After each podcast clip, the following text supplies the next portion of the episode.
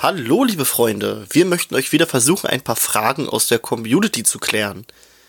In der letzten Zeit taucht in den Foren vermehrt immer wieder ein und dieselbe Frage auf. Wieso ist Harry im letzten Buch eigentlich nicht gestorben? Ich möchte versuchen, euch diese Frage hier zu beantworten. Solltet ihr dieses Format auf YouTube sehen, versuche ich die Belege in die Videobeschreibung zu kopieren.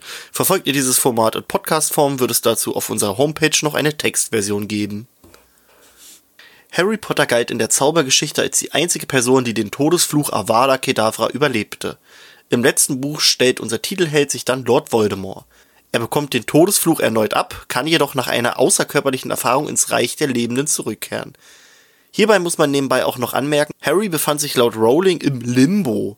Er war nicht tot, aber auch nicht lebendig. Er befand sich in so einer Art Zwischenwelt und konnte sich nun entscheiden, ob er weitergehen will oder zurückkehrt. Warum dies so war, das erkläre ich euch jetzt. Sehr viele versuchen diese Frage damit zu beantworten, dass Harry Voldemorts Seele in sich trägt und so gerettet wurde. In der Tat hat dieser Seelenteil nur indirekt etwas damit zu tun, worauf ich später eingehen werde. Andere wiederum machen das daran fest, dass Harry der Gebieter des Todes sei, da er alle drei Heiligtümer des Todes besitzt. Doch auch dies trifft nicht ganz zu.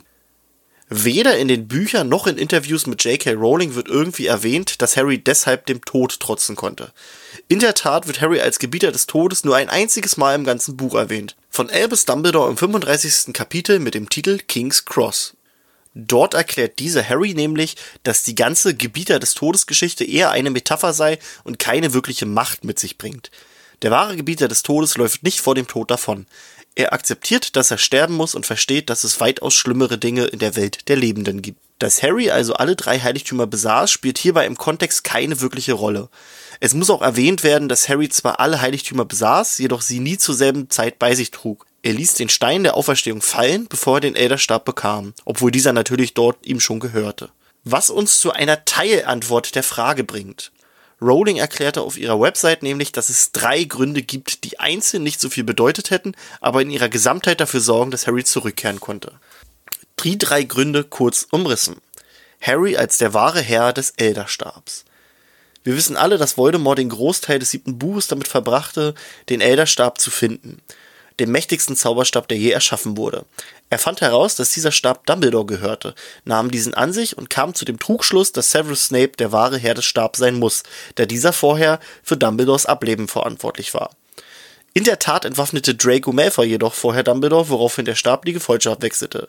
Einige Zeit später entwaffnete dann Harry Malfoy und so wurde Harry zum wahren Herr des Stabes. Das wisst ihr alle. Voldemort nutzte diesen Stab nun gegen Harry.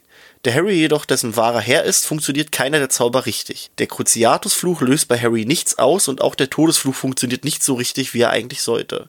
Avada Kedavra ist jedoch so mächtig, dass er Harry in der Tat verletzt und den Teil von ihm tötet, der nicht wirklich zu ihm gehört. Voldemorts Seelenteil. Außerdem nimmt dieser Todesfluch Harry so sehr mit, dass er an den Folgen gestorben wäre, hätte er sich nicht später für das Leben entschieden. Harry jedoch entscheidet sich für das Leben und kann dank eines, na, nennen wir es mal Rettungsankers zurückkehren. Dieser Rettungsanker ist der zweite Grund für Harrys Überleben und dabei handelt es sich um Lillys Schutz. Kurz zur Auffrischung. Harry konnte als Baby damals den Todesfluch überleben, weil seine Mutter Lily Potter sich für ihn opferte und so einen mächtigen magischen Schutz über ihn legte, der dafür sorgte, dass Lord Voldemort keine Hand mehr an ihn legen konnte. Dies musste Voldemort schmerzhaft erfahren, als er dann das erste Mal den Todesfluch auf Harry richtete und dieser auf ihn zurückflog. Und später dann, als sich Voldemort in Quirrells Körper befand und dieser Harry dann anfassen wollte. Das ging auch nicht so ganz gut für ihn aus. Diesen Schutz machte sich Voldemort dann zu eigen und nutzte das Blut von Harry, um sich im vierten Buch seinen eigenen Körper zu erschaffen. So konnte er zwar Harry berühren, jedoch machte er damit laut Rowling einen gewaltigen Fehler. Voldemort hat erneut die tiefe Bedeutung der Liebe nicht verstanden, und indem er Harrys Blut in sich aufnahm, hielt er Lillys Schutz über Harry aufrecht. So funktioniert Voldemort für Harry laut Rowling fast schon wie sowas wie ein Horcrux, mit der Ausnahme, dass der Schutz von Lily natürlich eine Kraft des Guten ist und Harry zwar an das Leben bindet, jedoch auch Voldemort noch eine letzte Chance bietet. Voldemort nahm ein paar Tropfen der Güte wieder in sich auf. Wenn er seine Taten bereut hätte, dann könnte ihn das laut Rowling mehr geheilt haben als jeden anderen. Aber natürlich entschied sich Voldemort dagegen, aber wir schweifen hier schon wieder ab. Dumbledore erklärte Harry in King's Cross ganz genau, dass er diesen Ablauf erwartete und dass Voldemort Harrys Blut in der Annahme in sich aufnahm, dass es ihn stärken würde.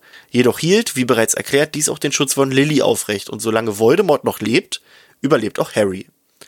Dies beweist außerdem, um nochmal ganz kurz abzuschweifen, dass Dumbledore eben nicht ähm, Harry zum Tode verurteilte und opferte. Er hatte von Anfang an den Plan, dass Harry zurückkehren würde. Oder zumindest, dass er eine Chance hat, dies selbst zu entscheiden.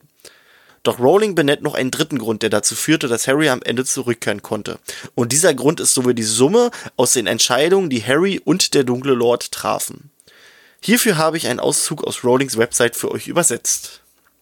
Es ist wichtig festzuhalten, dass sich diese Arten der Magie, welche die Tiefen des Lebens und des Todes behandelten, als grundsätzlich nicht naturwissenschaftlich sah. Mit anderen Worten, es gibt dort keine Formel wie Elderstab plus Lillys Blut ist gleich sicheres Überleben.